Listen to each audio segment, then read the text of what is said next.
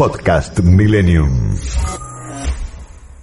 Vos sabés que mm, me quedé pensando cuando vos decías que hay como una hay esperanza siempre, pero también hay hay cierta cierta ilusión o cierta fantasía de que algunas cosas nunca van a pasar.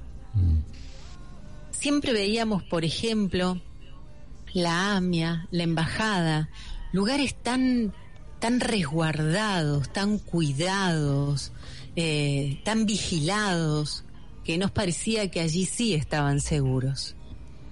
En Estados Unidos nos parecía que la seguridad estaba comprada, como se dice, y nos parecía que ahí también estaban seguros. En Europa, durante muchísimos años, después de la Segunda Guerra Mundial, creímos que ahí sí también estaban seguros. Resulta que un día a alguien o a muchos se les ocurrió volar la embajada de Israel en Argentina. Más tarde, volar la mutual israelita aquí en Argentina. Impensado, impensado hasta ese momento. Pero pensábamos que no iba a pasar. En este lugar de la Tierra. Claro, que atentaran contra, contra las torres gemelas tampoco iba a pasar. Mm. ¿Cómo iba a pasar?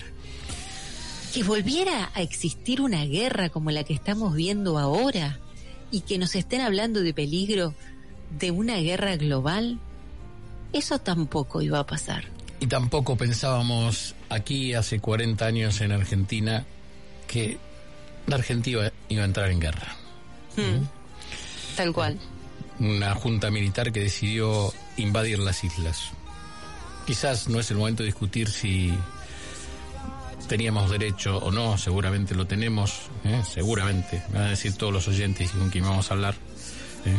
pero quizás fue el método, fue el momento, fue una irresponsabilidad mandar a tantos chicos y tantos militares a una muerte segura para luchar contra la OTAN. Mira lo que estamos hablando ahora. Estamos hablando de la OTAN con Ucrania, ¿no? Bueno, ¿quién estaba atrás de Inglaterra? La OTAN. Pero nosotros íbamos a hacer que el principito se rinda y vuelva, ¿no? Dijo aquel general. Ayer pasó algo, Gise, que lo comentamos aquí en el estudio, los dos mirándonos sorprendidos mientras mirábamos el televisor, estábamos hablando de, los piquetes, ¿no? De este acampe de la 9 de julio Vos estabas hablando con una de las mujeres que estaba allí, la estabas entrevistando. Y mientras tanto yo te hacía señales que mm, se había, mm, ya se habían levantado el acampe, pero en el acampe no vimos ni un policía. No vimos que nadie ponía orden.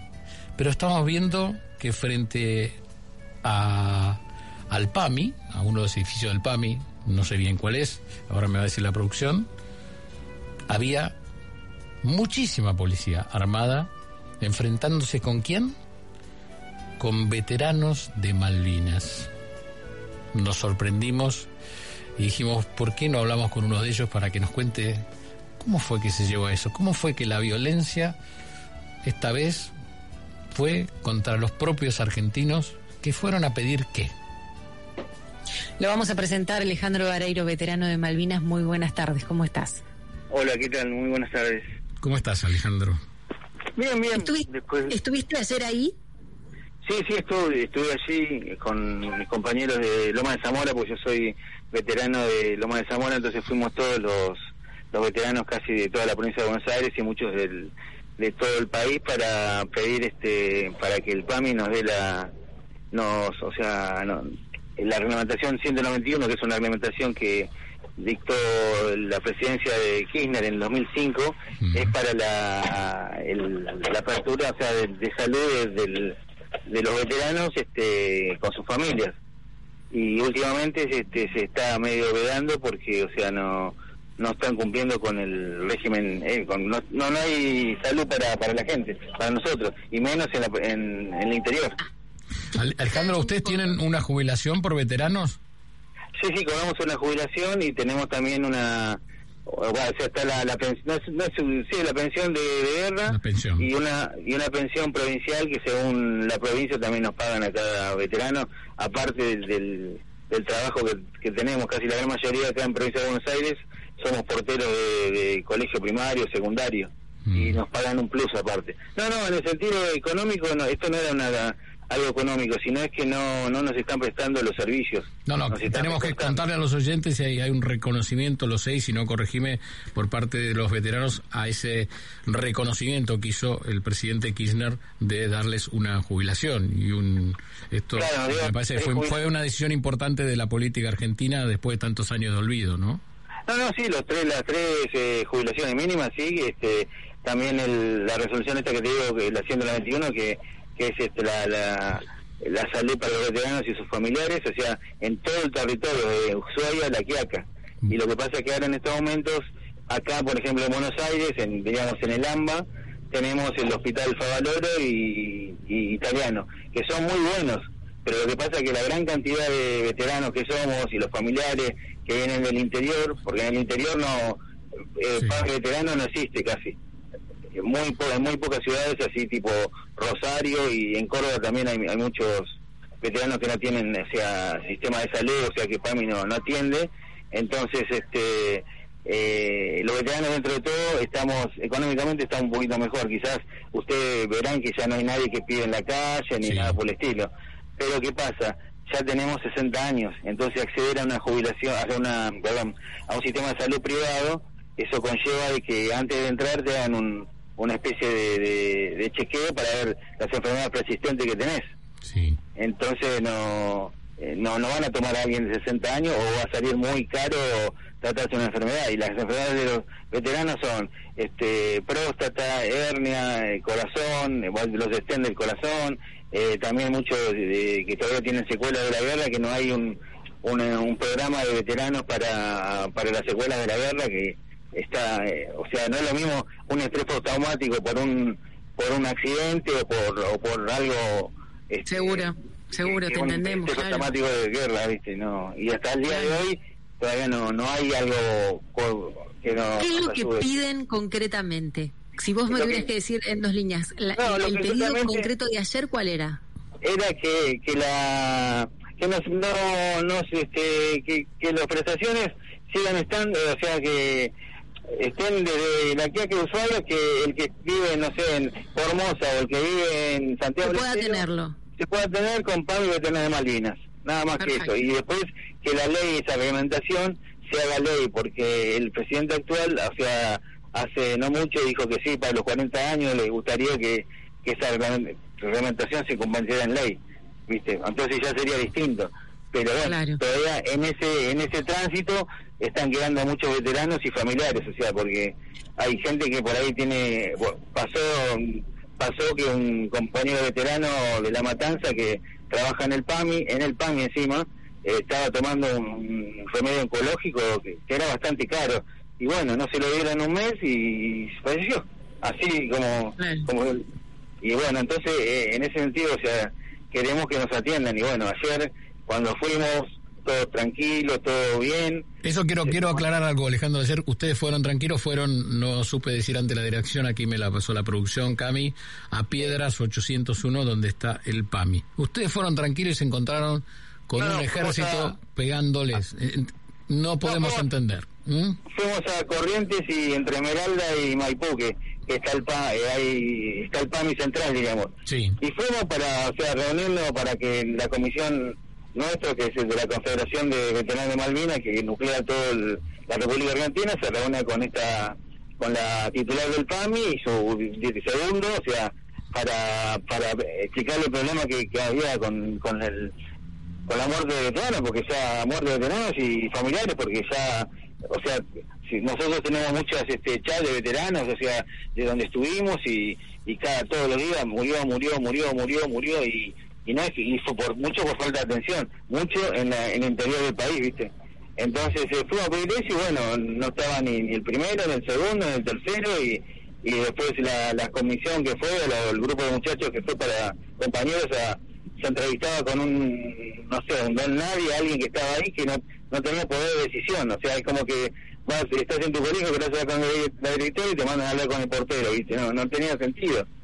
Entonces, bueno, son pibes de 60, somos pibes, va, somos ya mayores de 60 y bueno, alguien golpeó en la puerta y qué sé yo, y bueno, apareció la policía y Mm. de la nada empezaron a vaciarnos, ¿viste? O sea, nos tiraban gas, de- pero de la nada, o sea, había algo así, ¿viste? Pero no, no era algo provocativo. Y después apareció una cantidad impresionante de policía, no Sí, sé sí, si yo en, en, mi- en mis tweets que, que subí van a ver que estaba todo corriente cortado y había, no sé, como 15, 20 carros de asalto con, con toda la gen- gendarmería, bueno, eso de, de- de comando, ¿viste?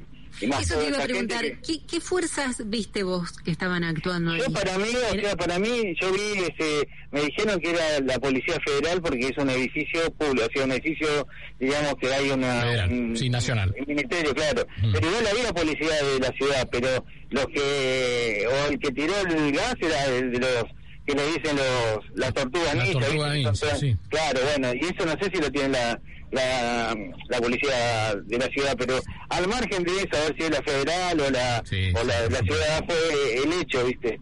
¿Alguien los Bueno. atendió, Alejandro, después de eso? Después que los atendió, tengo una, una persona que era de la, digamos, quinta línea, ¿viste? Sí. Y los escuchaba, pero no podía tomar, no tenía poder de decisión, o sea, es como yo te dije recién, o sea, eh, tendría que estar la, la, la ministra, o sea, la, la del titular de PAMI, su segundo o tercero. Si no era que le iban a pegar ni nada, o sea, iban a hablar, está bien. Mm. Siempre la, la- las reuniones son este son acaloradas para porque uno quiere una cosa y el otro trata de dar lo que puede, ¿viste? Porque lo que pasa es que acá la historia es que eh, los prestadores no nos quieren atender, aparte de eso, porque cobran un arancel que fija eh, PAMI. Ponerle que, no sé, una hernia de disco, sale, podemos suponer, qué sé yo, 100 mil pesos, y bueno, PAMI te paga, poner 50 mil, y te lo paga a los 3, 4 meses. Entonces nadie nos quiere atender así. Eso es lo que pasa, que tienen que, que tratar, más que nada en el interior, por ahí acá, con el favaloro italiano, nosotros más o menos vamos, vamos tirando, pero también No, para... ¿sabes qué pasa? Eh, también a mí me, me parece lógico el reclamo, como de cualquier perso- persona que tenga PAMI y viva en cualquier rinconcito del país. No, no, Tiene- esto es para veteranos como para jubilados, o sea, estamos hablando de Exacto, veteranos. claro. exacto, claro, exacto. Sí, sí, sí, sí. En, en- en eso estamos totalmente de acuerdo. Eh, me preguntan oyentes que, que te pregunte dónde estuviste, dónde, dónde Ah, te había, dónde te el- tocó estar, este, dónde prestaste servicio. No, yo estuve en el portaaviones el 25 de mayo y bueno, o sea, estuve en la toma de Malvinas el 2 de abril, este, porque era el único buque insignia, digamos, después venían todos los buques porque entramos todos con barcos. Mm. Y después este, volvimos a, a, a Puerto Belgrano y volvimos a vez a la guerra, o sea, va, ahí en las Malvinas y estuvimos eh, cerca de la flota de, de los ingleses, pero bueno, o sea, ya en una noche, quizás alguno lo quiere googlear, en una noche ya íbamos a atacar, estábamos todos preparados, pero bueno, no pasó no pasó ese ataque porque no había viento, una cosa increíble que en el sur no haya viento y entonces los aviones no podían salir, pero después nos persiguió un submarino, o sea, sí, estuvimos ahí, nos, nos costó también que nos reconocieran como veteranos, pero bueno, en el 94 empezamos a cobrar una, una pensión de, de guerra, o sea, en el 91 fue la pensión de guerra que dio Menem y en el 94 cobramos eh, la pensión así los, los ma- de la Marina. De, de Alejandro, a y lo mejor fue la falta de viento que ese día te salvó y ese día salvó a un montón de gente porque Bueno, no hubo un ayer- ataque. Ayer estaba hablando con unos compañeros míos y había con algunos este, que eran eh, oficiales y, y le decía antes de todo el día, decía, mirá si hubiera viento, no, no, estaríamos acá, pero bueno. Mm, Pero- Pensaba, pensé exactamente lo mismo, sabes que pensé exactamente lo mismo. Alejandro, repudiamos el ataque de ayer, nos parece fuera de lugar, eh, cualquier ataque de este tipo nos parece fuera de lugar, pero puntualmente, justamente ustedes en este estaban reclamando por algo más que más que justo y me parece me, me pareció una imagen que no teníamos que ver ninguno de nosotros después de haber y, ustedes menos padecerla, ¿no? Después de haber pasado lo que se pasó con Malvinas. Te mandamos un beso grande y gracias por atendernos y por contarnos. No, muchas gracias a ustedes. ¿eh? Gracias. Alejandro Vareiro, veterano de Malvinas. Ayer hubo una represión policial. Ellos estaban reclamando que la atención que tienen por el PAMI sea efectiva en todo el país. Porque hay gente que vive en el interior, hay excombatientes que viven en el interior y no están recibiendo esta prestación. A 13 días de los 40 años de Malvinas, la policía que no aparece cuando está todo el centro copado, ¿eh? Por los movimientos sociales que tienen su derecho, lo hablamos ayer, por los acampes, fue a pegarle a los veteranos. La verdad, para los jefes de policía ¿eh? de la ciudad y de la Policía Federal, nuestras felicitaciones, nuestro abrazo. Podcast Millennium.